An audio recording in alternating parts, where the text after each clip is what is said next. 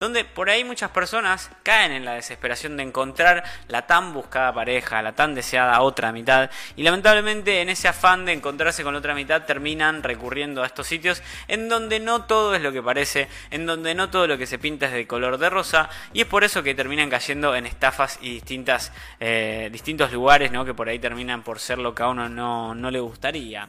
Pero bueno, en esta nota vamos a hablar del estafador de Tinder.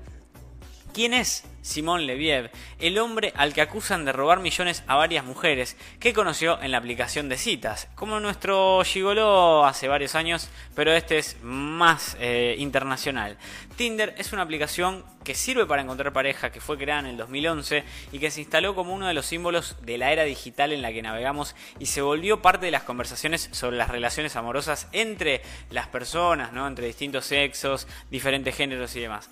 Y aunque el foco de Tinder está puesto en las relaciones interpersonales, eh, también ha sido el escenario de un escándalo con repercusiones financieras, una historia de estafa internacional que llegó a las noticias e incluso al gigante del streaming que es nada más y nada menos que Netflix, ¿no? Bueno, aunque, aunque todas estas cosas pasan, este mes se estrenó en esa plataforma el documental de Tinder Swindler o El estafador de Tinder, que narra la historia de tres mujeres que dicen haber sido engañadas por un hombre precisamente Simón Leviev, a quien conocieron a través de la famosa aplicación de citas. Complicada la situación, difícil, una, puede, traer cualquier tipo de variantes, entrar en esa aplicación donde todo está librado a una especie de juego azaroso, ¿no?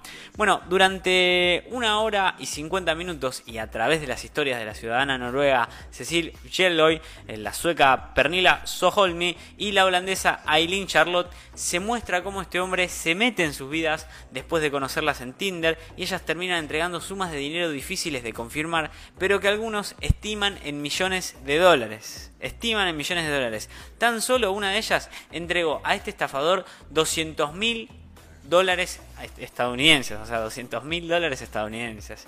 La historia está basada en el reportaje que hizo el diario noruego BG, publicado en febrero del 2019 que cuenta lo que sufrieron las víctimas, estas tres mujeres que dan su testimonio en el documental.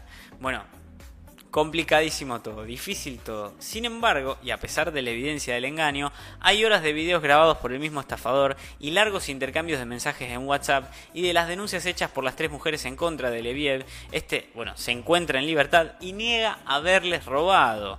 Debido a la publicidad que ha recibido por el estreno del documental, Tinder informó que canceló la cuenta que Leviev mantenía activa en la aplicación. Así que lo banearon de Tinder. Lo echaron de Tinder a Leviev. A Simón le dijeron adiós Simón, nos vimos fuera de Tinder. Pero bueno, ¿quién es Simón Leviev y qué dice el documental sobre su modo de actuar? Bueno, de Israel a Europa, así arranca este texto y dice que de acuerdo a lo publicado en varios medios, entre ellos VG Noruega y The Times of Israel, el nombre original de Leviev es Shimon Yehuda Hayu, nacido en Tel Aviv en 1990 y perteneciente a una familia ultra ortodoxa judía. Bueno, el primer encuentro de Leviev con la justicia ocurrió en 2011. En ese momento, ya teniendo ese antecedente, fue acusado de fraude por sustraer y cobrar cheques de personas para las que había trabajado antes de ser arrestado por la policía israelí, escapó a través de la frontera con Jordania con un pasaporte falso y se escapó hacia Europa. Sin embargo, en Israel fue condenado en su ausencia a pasar 15 meses en prisión, cosa que no cumplió. Y durante varios años no se tuvo rastro de sus actividades hasta que en 2015 fue capturado en Finlandia por el delito de estafa tras una denuncia de tres mujeres nada más y nada menos que de tres mujeres y ahí es donde lo sentencian a tres años de prisión. En 2017 volvió a Israel, ahí cambió su nombre de forma legal, dejó de llamarse Shimon Yehuda Hayu para adoptar el nombre de Simón Leviev, con el que se haría conocido internacionalmente y volvería eh, a salir del país, y volvería a salir del país para comenzar con todo este raíz de estafas y, de, encontrarse con diferentes mujeres millonarias a las cuales estafar. Ahí empezó la etapa que forma la trama del documental de Netflix y se narra en el artículo de BG. Bueno, se dedicó a contactar mujeres en Tinder y a supuestamente pedirles dinero para financiar su vida de lujos y de éxitos, ¿no? Y excesos. Bueno, en la aplicación se presentaba como Simón Leviev, hijo de un famoso millonario que hizo una fortuna gracias a la comercialización de diamantes. Bueno, lo que ocurrió después fue casi como entrar en la película El Show de Truman, donde él muestra que tiene un guardaespaldas y que en realidad vuela en un jet privado, y le explicaba a la directora del documental Felicity Morris, al diario de The Guardian también, ¿no? Ambos elementos con los que intentaba impresionar a las mujeres que conoce y construir una imagen de hijo de multimillonario importante, eh, que necesita estar constantemente custodiado porque los enemigos lo tienen en la mira, alimentan las mentiras que Leviev repite con cada víctima que conoce mediante la aplicación. El tipo estudiaba cada una de, las, de los comportamientos de las mujeres y hacía con las mujeres lo que quería. De acuerdo a lo narrado por las tres mujeres, tiempo después de conocerlas por Tinder y empezar una relación que no siempre fue sentimental, Leviev comenzaba a pedirles plata debido a que tenía problemas de seguridad.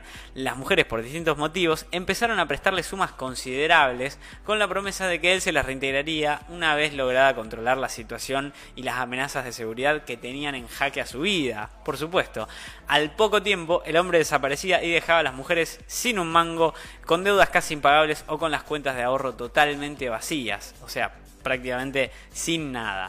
Bueno, cuando la noruega Hoy cayó en la cuenta de que había sido víctima de una estafa, decidió llevar su historia ante la prensa.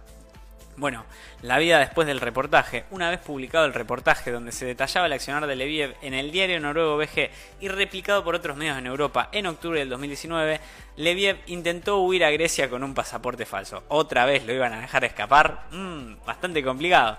Sin embargo, cuando aterrizó en Atenas, fue capturado y extraditado a Israel, donde fue condenado a 15 meses de prisión y al pago de una multa cercana a los 50 mil dólares para resarcir a sus víctimas. Bueno, en una entrevista con medios locales, Leviev siempre negó haberle robado dinero a las mujeres que lo acusaban. A los cinco meses de estar en prisión, debido a la pandemia del coronavirus, quedó en libertad.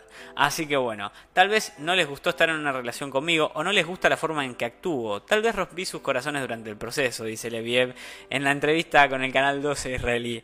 Nunca le saqué un dólar. Estas mujeres se divirtieron en mi compañía, viajaron y vieron el mundo con mi dinero, dice.